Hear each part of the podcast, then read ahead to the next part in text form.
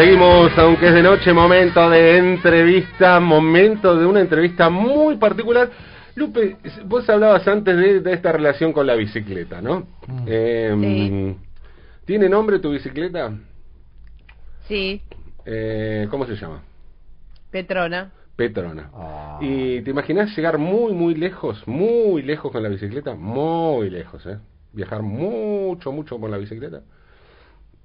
Eh, sí, me lo imagino. ¿Sí? ¿A dónde, por ejemplo? ¿A dónde podrías llegar con la bicicleta? A donde quisieras puedes llegar con la bicicleta. Ah, bueno, bueno. Mira vos, porque vamos a hablar con alguien que llegó a donde quiso con la bicicleta y anda viajando en bicicleta en este momento en México. Ah, está viajando, viajando. Sí, en Ah. México en bicicleta. Yo pensé que era paternal colegial. No, no, ¿qué ok. México? no la calle México que Ah. queda acá una cuadra, se, no, no. se subió el Sarmiento con la bici y Sí. llegó Y lejos. llegó lejos, y llegó lejos. Con voluntad. Santiago Reggi, muy buenas noches, ¿cómo estás? Buenas Hola, hola. ¿Nos escuchás? noches. ¿Me escuchan? Ay, te No los escuchamos. escucho ustedes, sí, perfectamente. Ah, bueno, bueno, bien, muy Lo bien. que pasa que debe Está el Pablo tipo Marchetti, pedaleando. Lupe Cuevas, Manu Campi. Viejo. Mm, Buenas noches, Pablo, Manuel, Guada. ¿Cómo anda? Bueno, ¿dónde estás en Buenas, este Santi. momento? ¿Dónde estás en este momento? Ahora, ahora en este mismo momento estoy en, en Uruapan, eh, el estado de Michoacán, Ajá. y sí, descansando un poco, mañana vamos a salir a rodar tempranito. Ah, Eh, nos vamos a ir para un volcán, que hay, hay unas ruinas bien bonitas de un volcán que erupcionó y como que tapó media iglesia, vamos a ir Sí. a conocer ahí, Mirá, y después ver un lago, que se Ah. llama el lago de Pacamécuaro, por aquí cerquita también. Qué Wow. sabia que es la naturaleza. Wow.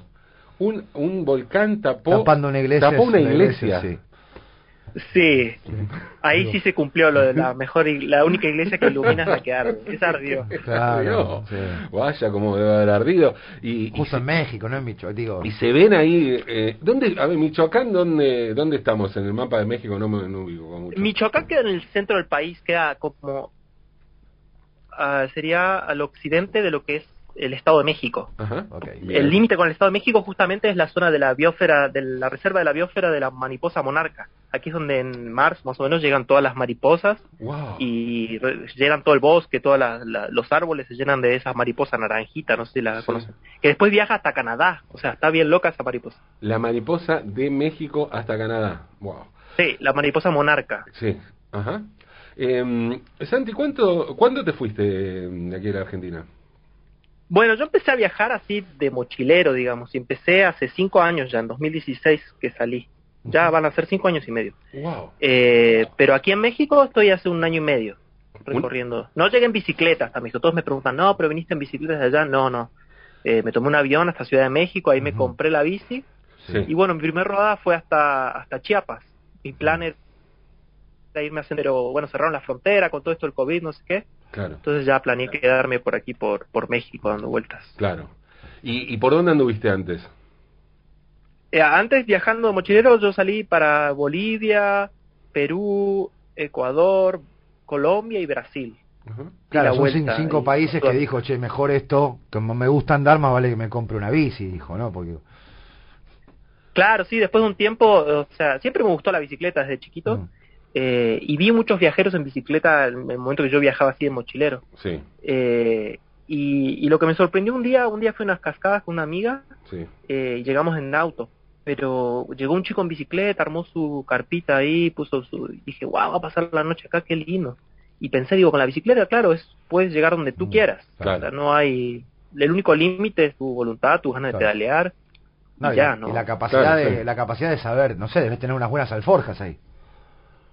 Eh, ahorita estoy cargando un carrito que me regalaron, pero mirá que apenas salí yo, eh, Mm. yo estaba en, en Colombia y viajé hasta acá y había ahorrado un poco de dinero, no mucho. Entonces eh, le pregunté a un amigo qué onda y me dice, no, vos atate una mochila nomás a la bicicleta y salí. Así que le hice caso, no nunca tuve unas muy buenas alforjas. Ajá. Pero ahora me regalaron un carrito eh, en Oaxaca, así que ahora ando cargando mi mochila, la misma que tenía atada antes, ahora ya va más segura en un carrito. Muy bien. Y, mm, y cuando, bueno, esto, viste gente en bicicleta y dijiste, ah, esta, esta es, es por ahí. O sea, no, no tenía... Ujú. no tenías claro. ¿Cómo se planifica? ¿Hay, hay pla- ¿Cuánto hay de planificación y cuánto de improvisación? Más bien de planificación, porque me imagino de improvisación mucho, ¿no? En un viaje así. Sí, las dos cosas. Al principio fue pura improvisación, porque no tenía idea. O sea, yo miré el mapa, vi Google Maps. Sí. Google Maps tiene una, una opción de en bicicleta. Sí. Entonces dije, bueno, voy a ir de México a Puebla. Quiero conocer Puebla. Y, y claro, en el medio hay una montaña y uno no, no sabe- te dicen, sí, vas a subir 600 metros. Pero no, nunca había subido 600 metros, con una, menos con una bicicleta Claro. y menos con una bicicleta cargada con todo mi equipaje. Entonces al momento de la realidad fue mucho más difícil de lo que yo pensaba. Claro. Pero después con el tiempo uno ya va como tomando idea, ¿no? En todo lo que es eh, las cuestiones de altura, las cuestiones de kilómetros, de clima también, porque el clima va cambiando mucho según la altura. Entonces ya luego te vas dando cuenta más o menos de la realidad en lo que podés avanzar día a día o lo que querés avanzar, porque también a veces eh, las ganas que hay de pedalear o, o las energías que hay en el día, ¿no? Claro, claro, claro, claro. Eh, Y así se eh, planifica. Sí, sí, sí, perdón.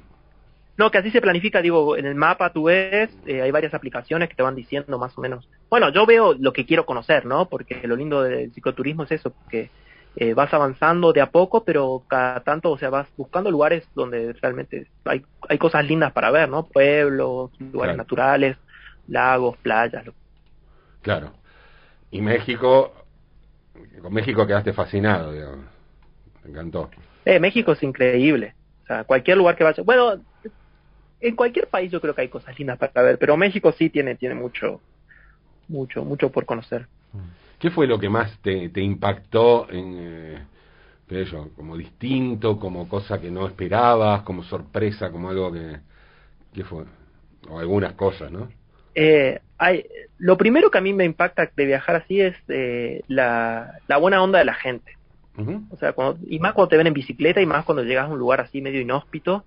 Eh, y, y bueno, en lugares naturales también. Tuve una, experiencia muy linda antes de que empiece lo del COVID. Hice una rodada a Laguna Miramar, que es una laguna hermosa, gigante, que hay en Chiapas, en frontera con, con Guatemala.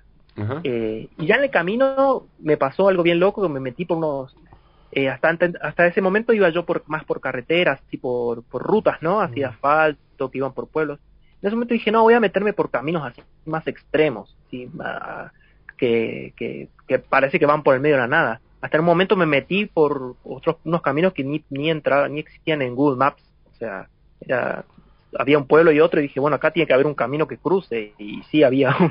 Claro. Estuvo difícil, pero pero esos son lugares donde no llega nadie, entonces es muy loco. Y más Claro. toda la zona de Chiapas, que es toda la cuestión esta de las comunidades zapatistas, que, eh, o sea, entrar y, y un cartel que dice aquí el, el pueblo manda, el gobierno obedece y no prohibida la entrada a la policía y cosas así, está muy loco. Y llegar a Laguna Miramar, que, que es hermoso, un lugar natural muy bonito. Esa rodada la, la recuerdo, la recuerdo mucho. Wow.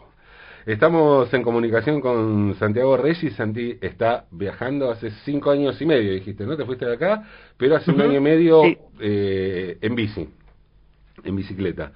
Eh, ¿qué, a ver, esto que decías, hay rutas que no aparecen en Google Maps. A ver, eh, ¿cuánto, ¿cuánto sirve Google Maps?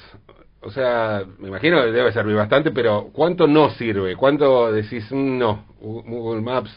Eh, no"? Ya, yo, yo Cagón la no primera vez que tuve un, la primera vez que tuve un celu así con Android, yo enloquecía. A mí me gusta viajar de chiquito, siempre iba de vacaciones con, mi- con mi- y ahí conocí las sierras de Córdoba, el sur, la, la costa de Buenos Aires. Y, y era algo que me fascinaba desde chiquito. Y una vez que me, las primeras veces que me fui de vacaciones con mis amigos, nos fuimos a una cabañita, nos fuimos a meter un pueblo, eh, ahí cerca de, ah, de, eh, bueno, ahí por Córdoba, ahí por la Sierra de Córdoba. Y era un pueblito así, no había nada, eh, solamente cinco casas, una casa era la panadería, la otra la tiendita y la otra era la casa de fin de semana de un ricachón. Y, y, y yo me llevé mi primer celular Android y yo vi que en Google Maps se podía ver con satélite. No, yo enloquecí, o sea, buscaba los ríos, así, los caminos que entraban y miraba todo por satélite y así nos metíamos saltando las tranqueras y llegábamos a lugares muy, muy bonitos. En eso es súper útil todo lo que es la vista de satélite, ¿no? Porque te permite ver hasta la vegetación que hay en esa zona, o si hay casas o no hay casas, y cosas así. Pero sí, es, en lo que es la, la, la cuestión de la bicicleta, hay algunas cosas que con el tiempo le empezás a encontrar las mañas, porque si le pedís indicaciones, la primera vez que salí, por ejemplo, de Ciudad de México, me fui a, a- a Teotihuacán a conocer las pirámides. Wow. Y claro, Ciudad de México es una, una ciudad enorme, más grande que Buenos Aires. Mm, Y, y me metió por unos barrios que en un momento dije, ¿qué hago acá? La Claro. gente la gente me miraba diciendo como, ¿qué haces acá? Con tu O sea, la- claro, ¿qué, qué y de repente, claro, una calle que supuestamente tenía que cruzar estaba completamente inundada, era un río, no era una calle. Así que después dije, bueno, mejor no le hago caso a las direcciones de, de Google Maps. Bien. Eh, impresionante. ¿Qué, qué historia irte. ¿Qué le, qué le recomenda? O sea, me imagino recomendabilísimo, o sea, algo que recomendás mucho, esto de viajar en bicicleta. Eh, pero algunos. eh, algunos tips, algunas cosas que fuiste aprendiendo que, que, que, mm, no sé, tipo de, de- de- de códigos, de, de cuestiones, eh, como consejos que podés, podés dar, que, cosas que aprendiste, no, no porque consejero ni nada de eso, pero sí cosas que fuiste aprendiendo eh, en el viajar en bici. Y el tema de viajar en bici es todo muy impredecible, pero generalmente a uno le va bien. Ah, Siempre te va bien, o casi siempre, como decirlo. Eh, las, las personas siempre están muy abiertas a, a darte una mano y más si le decís, no, vengo desde allá en bicicleta, no lo pueden creer a veces. No, dicen, yo voy acá a, comprar pan a la esquina y me canso, ¿cómo puede ser que te atravesaste esa montaña en bicicleta? Y, y siempre están dispuestos a ayudarte con comida, con alojamiento, con lo que sea.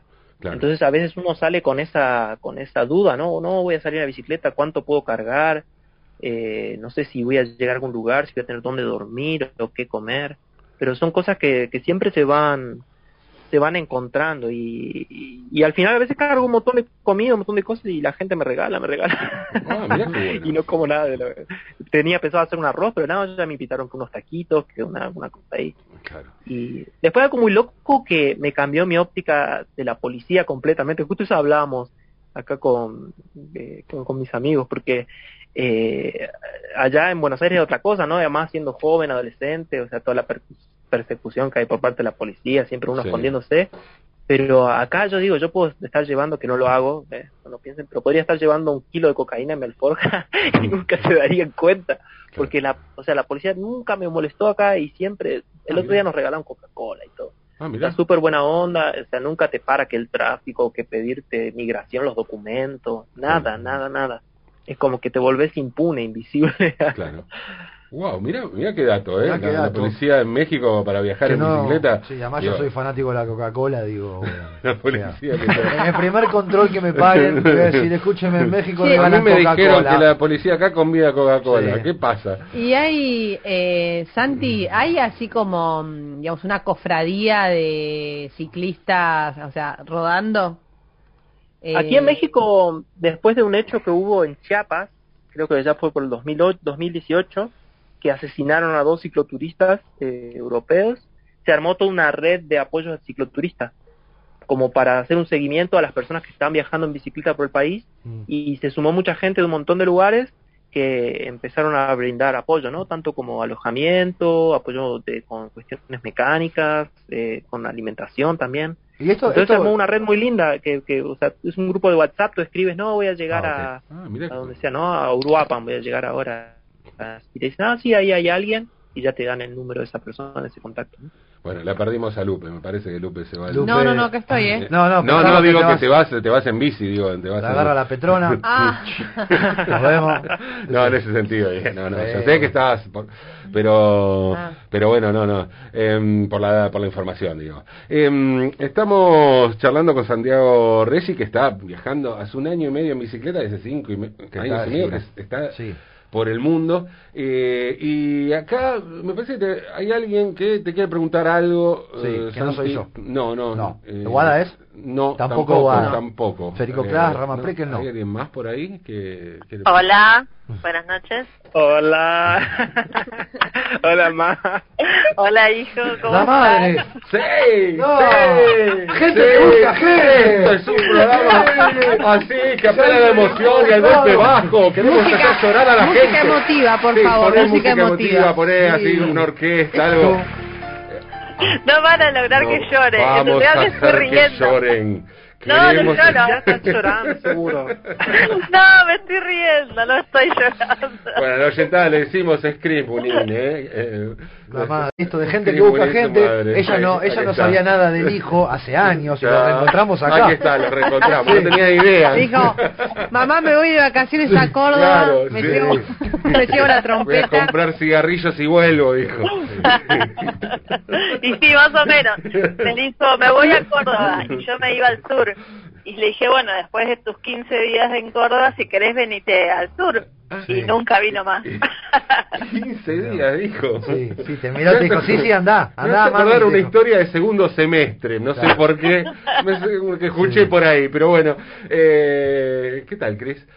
Eh, Bien, bien. Bueno, aquí estamos con el nene, ¿viste? Siendo testigos. Sí. Estamos, estamos siendo testigos. Estamos siendo testigos. Estamos siendo testigos. Bueno, eh, contanos, pero no sé. Preguntale algo, algo, algo, después. algo, Lo que, algo lo que público. les puedo preguntar, ¿qué, No sé, qué hora algo. es allí que no le preguntaron? Ajá. Sí. ¿Y qué está haciendo, qué, Sí. qué estuvo haciendo hasta esperar hasta ahora que lo estamos, llamen? Ahí estamos, ¿qué hiciste? Y acá ya es la una, la una y media. Ahora son dos horas de diferencia Mm, con ok. Argentina. Y antes de, de que me llame estaba viendo Netflix. Ah, bien. Yo pensé que estaba meditando, mirando una- una- un cerro y no sé, la luna. Viendo bien, Claro. Claro. Algo así. viendo bien. Anthony Bourdain. Claro. no, es que de vez en cuando uno llega a una, una casa donde hay wifi y aprovechamos. Claro, me imagino, me imagino. Tremendo. ¿Dónde, ¿Dónde vas parando, Santi?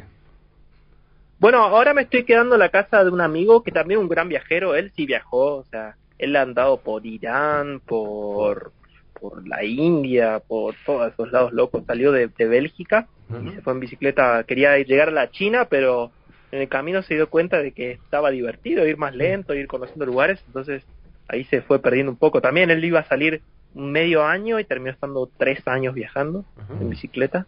Eh, Wetsin se llama. Sí. Es un, eh, él es eh, belga, pero su madre es de aquí de México, de aquí, y aquí vive ahora.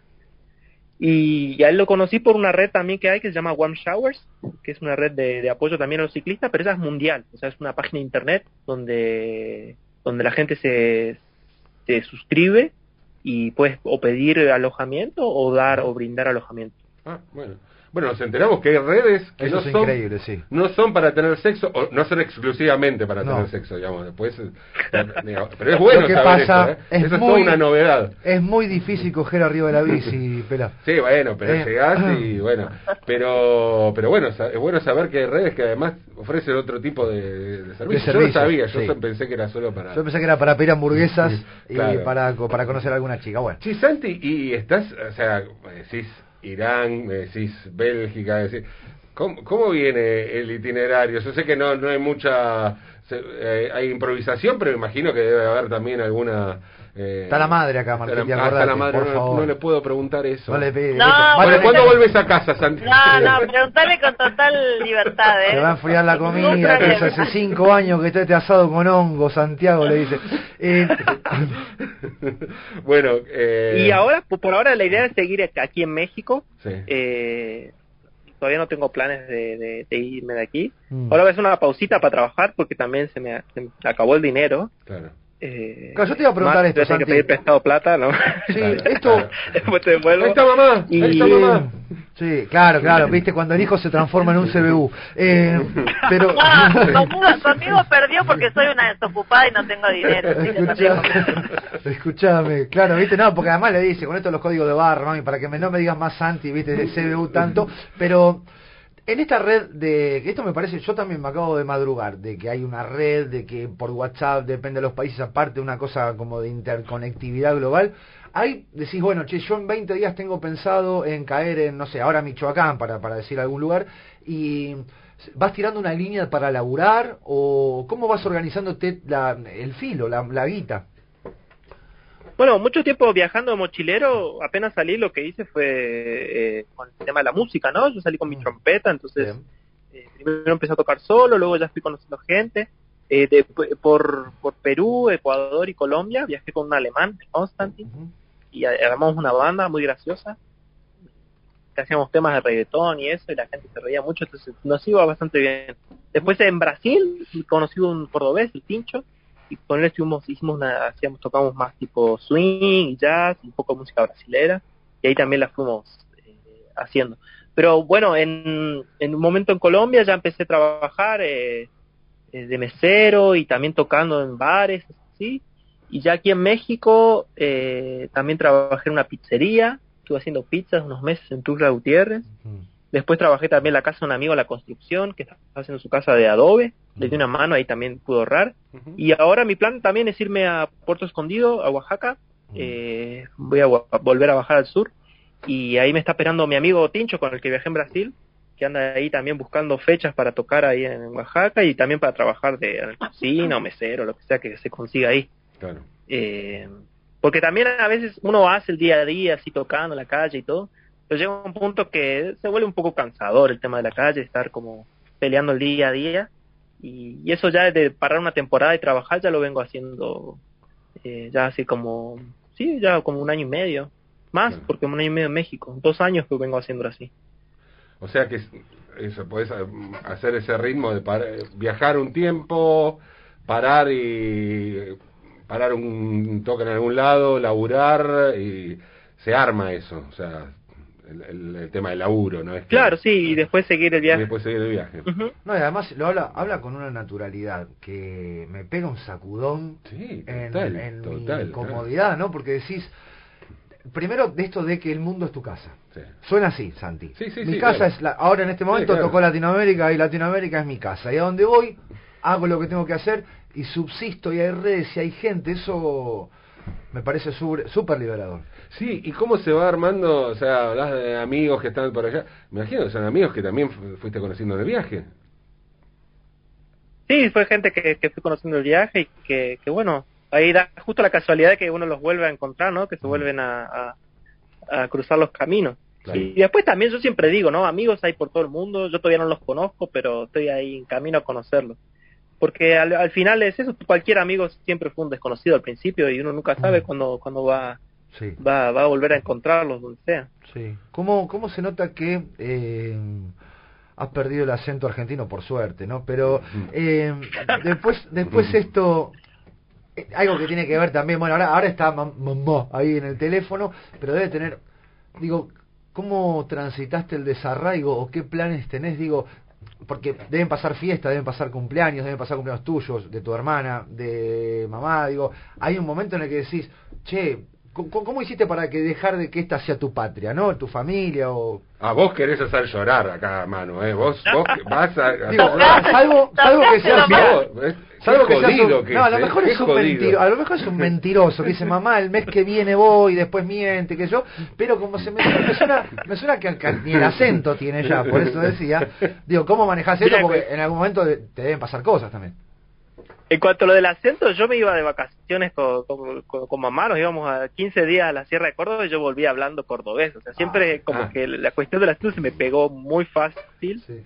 O sea, empiezo a hablar con la gente y lo como hablan lo, lo, lo capto enseguida. Claro. Y después de tanto tiempo viajando, como que uno va adoptando los modismos. Yo dije a México nunca voy a hablar como mexicano, Mm. porque yo tenía la idea del mexicano como los chilangos, la gente de Ciudad de México, que hablan todo así, no mames, güey. Ay, qué pedo. qué pedo, güey. Pero no, no, no hablan así en todo México, no, no. Es como los porteños, que uno eh, piensa en Argentina que Claro. todos hablamos así como, Boludo, Sí, no, no, vieja, no. boludo. claro. Y después cuando empe- yo empecé el viaje, sí, yo, yo eh, renegué mucho de mi identidad argentina. Yo no, no, apenas empecé a viajar eh, cuando ya iba para el norte. Más que esa es la ruta típica del mochilero, ¿no? La, la ruta, la panamericana. Mm. Entonces, bueno, y argentinos hay por todos lados.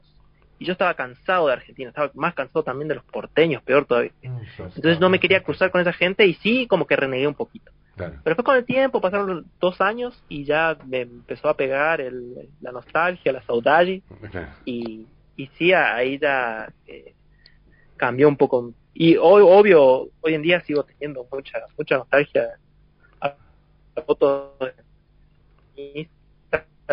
Mirá cómo se corta a propósito la Buenos conexión. Aires y pibe bravo. Sí, eh, no, justo, Y- sí, se entrecortó Se un cortó poco, justo se ahí, cortó un Santi. poco justo cuando estabas contando eso de las Hola, fotos. hola. Sí, Ahora se sí. cortó un poco cuando estabas contando lo de las fotos. Eso. Ahí. Ah, bueno, que digo, cuando veo alguna foto de Buenos Aires o algo así, sí me agarra como esa nostalgia. Ahora estaba leyendo una novela también, eh, el nervio óptico se llama de Mm. María Gainza, Gaunza, no sé. Ah, sí, Pero justo a te- te habla mucho del Museo Nacional de Bellas Artes y me acuerdo cuando yo era chico iba al museo y habla mucho de lugares así de la capital, ¿no? Claro. Y, y, eh, y la otra noche me agarró un insomnio que no podía dormir de, de que me agarró así como también una nostalgia.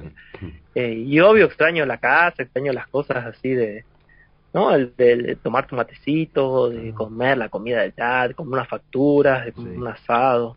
Claro. Pero también hay un montón de cosas lindas que descubrí en el mundo, o sea, uno también elige, ¿no? En Claro, que, imagino. digo, bueno, sí, eso lo, eh, no lo tengo hoy en día, pero estoy descubriendo un montón de otras cosas más Claro. nuevas y que sé que también me gustan. Claro, lógico. Qué bueno, qué bueno, Santi. A ver, eh, acá nos llegan algunos mensajes. Nos dice Alejandro, dice, ah, eh, Uruapán, el pueblo de Juan Gabriel, dice. ¿Eh? Juanga. De Juan Gabriel. ¿Ah, sí? Sí, sí, sí. Sí. Eso, eso nos dice Eso no lo sabía. acá. Aquí es la, cap- la capital mundial del aguacate. Ah, O sea, aquí hay todo un tema con, el- con la palta. Eh, Claro, la palta están talando todo el boste y se, se está chupando todo el agua del aguacate ah, porque es, eh, aquí se produce, pero toneladas, toneladas increíbles, salen camiones y camiones llenos de aguacate Wow. para, más que nada para el norte, ¿no? Para los Estados Unidos. Claro, qué rico, qué rico estar en un lugar de, de paltas. Bueno, y acá dice, bueno, Gustavo de Pilar me parece que tiene alguna, la aparición de Chris eh, le, le- le- le, mm, lo desconcertó un poco, me parece, porque dice, Sí. hola Cuevas, preguntale a tu hijo, ¿cuánto duele una cámara rodado 26 en México? Con válvula de auto, no con gomín. Dice, Hijo, hijo. Hijo, eh, preguntale a tu hijo, dale. Te pido por favor, hijo, no, no me cuentes las cosas, las cosas, cosas que haces, eh, que no me quiero poner nerviosa. Pero abrigate igual, ¿eh? Abrigate porque se te nota en la voz que está No, pero bueno, yo también pensaba en eso de, por ejemplo, a mí ahora eh, con la nocturnidad del programa, a veces y con, digamos, con eh, las restricciones y todo, está todo medio zombie a la noche, ¿viste? Sí. Y entonces, digamos, me ha pasado en viajes de mi casa a la radio, que tengo más o menos 40 minutos en la bici, eh, que se me pinche. Y mm, como, bueno, nada, es una movida, tenés que resolverlo, o arreglarlo, o dejarla estacionada en algún lado y solucionarlo en otro momento. Digo, hay ahí un, digamos, un kit de arreglar la pinchadura, me imagino. Sí, eso es lo básico, digamos. Siempre que me preguntan las cuestiones de mecánicas, o sea, que se te pinche una rueda es como lo más, ya lo más Sí. común, como, Claro. no, no, ya lo, lo puedo solucionar en 15 minutos porque ya lo tengo bastante ahí como, como entrenado, porque he pinchado Claro. muchas veces. Muchas Eh, veces, claro. Muchísimas veces. Y a veces hu- hubo un día que pinché, no, un día salí con un amigo a rodar y ese día yo pinché las dos ruedas al mismo tiempo, que fue la única vez que me pasó en mi vida. Eh, y ni siquiera que nos metimos por un lugar de espinas. Y él también, y él también, y tuvo tantas pinchas en cada una de las ruedas que ni le alcanzaron los parches que tenía. Y No. y no, ese día queríamos avanzar 60 kilómetros, terminamos haciendo 10 kilómetros. Eh, y, y sí, luego hay cosas más graves, ¿no? Si pasa algo más grave, ya uno se acerca al próximo pueblo si no tienes las herramientas para solucionarlo. Pero yo sí cargo todo lo que son parches, eh, Claro. la- el inflador, eh, cámara de repuesto por si se, se, se queda la cámara ya sin posibilidad de usarla y cosas así. Increíble. Ah, bueno, ya sigue preguntándole. eh, Sí. No, esto no sé, ya no sé, encima está la madre. De Lupe, preguntale cómo hace con el sexo al ciclista, al hueso, Lupe. Dice Omar Pará, Pérez de pará, José no, que yo no quiero saber nada de esas cosas de mi hijo. No, por No. favor, ¿cómo le vas a preguntar eso al hijo? No, cambia el No. asiento y usted No, imagínese. no, Claro. no, Dice, no, es una, no, una no. vida muy solitaria la No, vida del no, ciclista. por favor. No es de... eh, a todo esto es de Parácuaro, eh, Juan Gabriel, eh, lo busqué recién, no es de Uru, Uruapam, que Claro. es reconocida como la capital mundial del aguacate, como nos decía Santi Sí. recién. Y rica palta, ¿cómo es la rica? Uf. ¿Qué tiene la palta? ¿Alguna particularidad la palta de allí, de la, la capital mundial? Y ahora lo que se está cultivando es el puro aguacate Hass, que es como el, el- es una, una especie que es la que más es más de exportación. Claro, Y, y sí y sí venden unos bien grandotes así y es bien cremosito, está rico. qué bueno. Está, está muy rico. Y está bien barato. O sea, compramos hoy el kilo, hicimos un guacamole a Mm. 30 pesos, es un dólar y medio, no sé cuánto estará Claro. ya. No, pesos. acá. ¿Un dólar y medio? ¿Un cuánto? ¿Un Sí. kilo? Un kilo. Un Acá kilo acá gigante. Acá puedes acariciarlas con esa plata. Podés hacer un mimito. Hagan un mimo a la palta, dice. Un dólar y medio. ¿Qué compras? Sí, Una palta. eh, te, te mira, además te dice, No. acariciame la palta por esa Claro, sí, sí. No hay chance. Sí, sí. Y algo, a, a ver, que, que hayas probado de cosas así bien distintas, bien que te llamó la atención. Digo, oh, estoy tomando esto, comiendo esto. Ah, esto. acá, acá comen bichos, eso sí. El chapulín, no sé si... han- Yo siempre Ah. veía al Chavo el 8 y decía, ¿qué mierda es eso del chapulín colorado? Sí. Y el chapulín es un bicho que es como un saltamontes, que acá se come, se caza así, se fríe y se lo comen, es crocantito, rico. En Oaxaca se come mucho. Se come Ahora, eso. por ejemplo, es la época de lluvias. Sí. ¿Cómo? Se come eso, el chapulín. El chapulín sí es un, como un grillo, Sí. así. Es como, y se lo come como, como si comieras maní, no sé, o Es como así con la cerveza. Acá te tomas una cerveza y te comes tu chapulín. Ajá. Mirá. Es rico. Es muy rico, es muy rico. Le echan limón, le echan chile y sal. Ajá. Después otra cosa es el, la chicatana, que es de esta época de lluvia. En esta época de lluvia sale una, una hormiga que como se le inunda el nido, eh, como está. que muta y desarrolla unas alas. Claro. Entonces sale volando y cuando empieza la lluvia empieza a volar por todos lados y la gente la junta Mm. y también la cocinan y se come una hormiguita negra bastante grande. Eso se come en Chiapas y en, en Oaxaca también. Estamos- Y después, sí. lo loco acá, en, en México todo es dulce, salado y picante al mismo tiempo. O sea, te vas a comprar un chupetín, Sí. que es para los niños, ¿no? Y, Sí. y luego probás y el chupetín tiene sal, tiene chile y aparte es, es dulce, de fruta. Por ejemplo, de mango. De mango con chile y sal. Mango con chile. Sí, Wow. chile es ají, ¿no? Sí, sí, sí, picante. sí. picante, claro, sí, sí. Wow. Y acá en México te dicen, no pica algo y pica. Ah, Si te dicen que pica, es que pica bastante. Claro. Si te dicen que pica mucho, es No para el paladar argentino prácticamente incomible. y te cambió eso, así como decís lo del acento. ¿Te pasa que el paladar también con el picante, por ejemplo? ¿Cómo eras? Antes de- Ah, sí, yo ahora como picante, sí, hasta los mexicanos se asustan de todo el picante que como. Ah, mirá, mirá. Pero no eras así. Sí, me, me gusta mucho. Acá no eras así. Eso te cambió. No, eso no lo aprendí en el viaje, que Argentina, si a mi mamá le pica la pimienta negra. claro, claro, claro. Che, acá siguen llegando mensajes, ¿eh? La gente, acá Jorge Petrus eh, te pregunta, Santi. Dice, ¿se cruzó con animales salvajes y o agresivos? Y con algún argentino, capaz que se cruzó así. agresivo no, el más agresivo es el ser humano. Animal salvaje, llegué, en- ese fue un día muy lindo también, cuando estaba en Oaxaca y fui a un lugar que se llama Hierve el Agua, que es como unos nacimientos de agua que tienen como, como gas, así como que largan burbujas. Sí. y- bueno, está muy bonito. Y ahí acampé, eh, ahí en, el- en el, en el medio del, del bosque, y apareció un, un ciervo, un venado, muy bonito el venado. Sí. Pero fue un segundo porque son bien rápidos estos Sí, bichos, salió corriendo. Wow. Después, los bichos que más veo están muertos generalmente, Bien. porque lamentablemente en la ruta los terminan pisando y he visto serpientes, pajaritos, Wow. eh, he visto muchos tlacuaches, el tlacuache es como marihuella, como la, Ah. la grande le puse cuca, ¿viste? Esa de los Simpsons. sí. Tlacuache, ese hay por todos lados y, y muertos he visto más que vivos.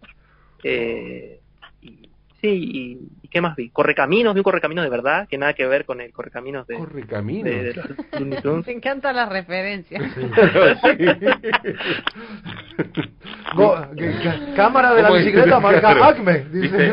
Reconociste por el coyote que lo perseguía. Lo reconociste porque que hizo pip pip. Claro, No, pasó no el coyote, dijo.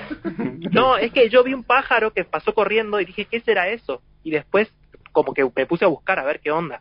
Eh, y, y sí, y al final sí era un correcamino. Claro. Ah, y en Guatemala vi quetzales. El quetzal es Oh. el pájaro más hermoso del universo, es una Claro. cosa increíble. Y, y verlo en su hábitat natural es como algo muy raro. Pero hay una reserva en Guatemala que se llama el Refugio del Quetzal, Sí. queda cerquita de la frontera con México eh, y justo en la temporada que fui era la temporada que estaban los pajaritos y encima me crucé ahí con un fotógrafo que se dedica a sacarle fotografías me prestó sus binoculares todo y no vi cinco quetzales es un pájaro verdecito y rojo y tiene una cola larguísima con unas plumas así bien bien finas bien bien bonito Claro. Acá eh, Omar Pérez de José Cepaz, que antes decía eh, Lupe, preguntale cómo hace con el sexo. Eh, a mí me dice Pablo, preguntale cómo hace con el COVID. Se ve que tiene Es como distinto, ¿no? Cada quien cuente cada cosa. Cada quien con cada cosa. Y acá el tema, el tema del COVID, no, el tema de las restricciones no están tan fuertes como en otros países. Es más, hay mucho, mucha gente que está viniendo a México eh, porque es uno de los países donde, donde está más abierto todo. Eh, sí, cuando empezó la- el tema de la cuarentena, yo estuve dos meses en la casa de una amiga, o sea, le dije, mira, está pasando esto, ¿me puedo quedar acá? Y me dijo, sí, quédate, y me quedé con la familia y todo, en Ocosingo, ahí en Chiapas. Eh, pero bueno, después la vida sigue, ¿no? Y ya tenía, no tenía dinero, tenía que ponerme a trabajar. Me volví a Tuxtla Gutiérrez, estuve trabajando un tiempo, en total estuve siete meses, lo que hice la cuenta, siete meses sin viajar. Sí, bueno, sí haciendo algunos viajes cortitos, pero sin salir así de viaje eh, como estaba haciendo con la bicicleta. Eh, pero después ya con el tiempo dije, no, ya no, uno no puede estar pausando la vida tanto tiempo, o sea, ya hay que seguir. Acá también empezaron a abrir las cosas. Fue todo muy raro porque en un momento empezaron, por ejemplo, a abrir los bares, pero las plazas del, seguían cerradas. O, o- y entonces tenías una Claro. plaza donde no te podías sentar y donde eso de la sana distancia supuestamente es normal porque no te vas a ir a sentar al lado de una persona. En un bar sí, porque Claro. están todos amuchados en un lugar así tomando cerveza. Claro. Ya está todo medio raro acá. Eh, después sí empezaron a abrir más cosas, ya como que pasaron del semáforo, no sé, de que acá es como por semáforo, el verde, el rojo, no sé qué. Eh, entonces ya hubo más posibilidades de, de salir a viajar y también la gente ya empezó a perder un poquito más el cuestión del miedo, más ahora con la vacuna, ya claro. la gente mayor está toda vacunada aquí en México. Eh, entonces ya, ya está todo más, más eh, comenzando a abrirse. Pero sí, obviamente, viajando en bicicleta es, es mucho menos riesgoso que vivir en una ciudad, por ejemplo. claro. O sea, yo pienso, eh, en una bicicleta puedo viajar semanas y me cruzo con quizás con, ¿cuánto? 50 personas que tengo contacto y que quizás es la misma cantidad de personas con las que tenía contacto en un solo viaje y ni siquiera quizás más en el Sarmiento, ¿no? Cuando Claro. viajaba en el Sarmiento así todo apretado, eh, casi casi apoyándome la- la- y apoyándome las personas atrás, no, no, digo, claro. Eh, es una diferencia, o sea, no, nada que ver. Santi, respecto de eso y respecto de algo que decías recién cuando te hacían la pregunta acá alguien sobre si te cruzaste con animales salvajes y o agresivos, y vos decías agresivo el ser humano, ¿no? Eh, salvajes es otra cosa. Eh, ¿Sentís que tomaste más conciencia viajando, viviendo de esta manera, viajando? Tomás eh, otra conciencia, tomás eh, como te pones otra distancia de la locura en la que vive la mayoría de la gente y, y bueno, est- esto que decís, ¿no? Del COVID, que, que es- estás viajando y de repente tenés mucho menos contacto con, con gente y mucha más distancia también, supongo también. Eh, ¿cómo, ¿Cómo te pega eso y cómo te hizo reflexionar respecto de- de- de toda esta locura, ¿no? Que, que explotó con esto, pero venía de hace tiempo, ¿no? Veníamos viviendo así desde hace bastante tiempo. Sí, un- una locura, por ejemplo, el tema del agua. Eh, allá en Argentina estamos súper acostumbrados, eh, abrís la canilla, sale el agua, te la tomás, ¿viste? está todo bien, sabe a cloro, ¿no? Tiene un poquito de sabor a cloro, pero no, la podés tomar. ya. Claro, Eh, acá en México, la mayoría de los lugares, sería el 97% de los lugares, tenés que ir y comprar tu agua embotellada, porque el agua de, de la canilla no sirve, o sea, te la tomás y te puede hacer mal. O no sé si es que sirve y te dicen que hace mal para que compres agua. Eso Claro. todavía no lo, no, lo, no lo quiero comprobar, a ver si me enfermo. Pero eh, es una realidad que en Argentina estamos totalmente alejados.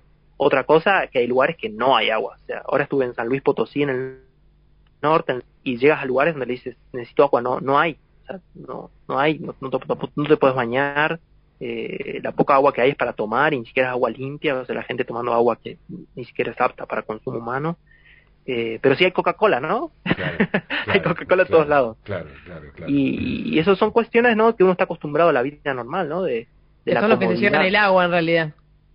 Sí, lo que se llama el agua son la Coca-Cola, los aguacates, eh, los cultivos, los grandes cultivos de cosas que ni siquiera se consumen aquí en el país, ¿no? Que son para exportación. Sí, sí, sí. Eh, Juan Pérez Antelmo, muy bueno Santiago el Viajero. ¿Cómo maneja la soledad? Pregunta. Eh, y la soledad es un tema. Yo creo que aprendes mucho a convivir contigo mismo. O sea, a veces la soledad te, te ayuda a ponerte en. Eh, como a centrarte, ¿no? En, en tus pensamientos, en tu forma de ser. Yo he viajado bastante tiempo solo, ahora estoy viajando con, con más gente, pero eh, y en, hay momentos que sí estaba, pues, estuve completamente solo, acampando en el medio de la nada, eh, pedaleando kilómetros y kilómetros, así completamente en silencio. Y, y, la verdad que es terapéutico eso, eso de la soledad. Más en la carretera, de, de andar ahí haciendo una actividad física y como constante. Yo lo veo medio como una meditación, ¿no? Claro. Eh, tenés tiempo, mucho tiempo para pensar. No, buenísimo, buenísimo. Santi, bueno, estamos en comunicación con Santiago Reyes. Santiago hace cinco años y medio que está, que salió del país, ¿eh? mochilero, Sí. y hace un año y medio que está andando, viajando en bicicleta por México. Santi, eh, un placer enorme charlar con vos. Hermoso, hermoso lo que contás, hermosa la experiencia. Eh, Vamos a sortear una bici para mamá, ¿eh? Sí. Para mamá. Cris, eh, bueno, ¿algo más, Cris? ¿Sí? No, no, nada, gracias por la entrevista, me tenemos- encantó. Queremos que esté, ya sabemos, no queremos hacer la, la, la, la farsa de la emoción, ya sabemos, Nah, sí se hablan siempre, pero... Sí, sí, de hecho, y a la lindo. mañana nos hablamos, Por eso, por eso, ¿viste? Pero, pero era lindo, realmente, es hermoso, hermoso la, Sí. la, esta, esta experiencia, esta opción de vida que, que elegiste, Santi, y, y todo lo que contás, fascinante, realmente. Tenemos muchas ganas de, de charlar con vos y, como no te vamos a decir a tu vieja, obviamente. Invitamos a tu vieja. Eh, Díganle un- una última cosa, ¿qué Sí. pasta es la que más extraña que hago yo? A ver, a ver. ¿Qué pasa la lasaña? La lasaña, muy bien. Yo, yo me podía comer cinco platos de lasaña. Sí. Sí, espectacular. Cómo lo quiere hacer Una volver, ¿no? Claro. le quiere tocar una fibra al nene. Sí, claro, ¿te imaginas? No, no, ahora hago pastas caseras para, lo- para les amigues. Sí, sí, claro, sí, sí. Comido las pastas de tu madre. Pero, pero claro, me imagino después de una pedaleada de kilómetros y kilómetros que te espere una lasaña. Eh, esta es la fantasía, ¿no? La fantasía de, de- de- de tener ese ese objetivo. Bueno, Santi, eh, gracias, gracias por esta comunicación. Eh, hermoso, hermoso viaje, hermosa experiencia, hermoso lo que, lo que contás. Y un abrazo grande, un abrazo enorme. Vale, gracias a ustedes. ¿eh? Un abrazo también. Y, y nomás eh, decirle ahí a la gente que se animen a hacer estas cosas. O sea, lo más difícil es salir, es, es dar el primer paso, pero una vez que estás arriba de la bicicleta, una vez que estás en el camino, o sea, no, no hace falta que sea en bicicleta tampoco, pero una vez que te animas a, cambiar esa... eh, estamos muy acostumbrados que la sociedad siempre nos dice, ¿no? Que la- el disfrute viene luego, viene después, ¿no? Que vas a trabajar para jubilarte y en algún día hacer un viaje o algo así, o que vas a trabajar todo el año para tus 15 días de vacaciones, que vas a viajar ahí. Pero se puede, se puede hacer, si lo quieren hacer, se puede hacer, se puede, hay que salir nomás. Espectacular. Abrazo grande, Santi. Abrazo. Abrazo, muchas Abrazo. gracias. Eh, Pues abrazo más, te amo, besitos. Yo también, yo también. Beso, Cris. Beso enorme. Gracias, gracias por estar ahí. Muchas gracias. Chao, Cris. Chao. Chao, chao. Beso enorme.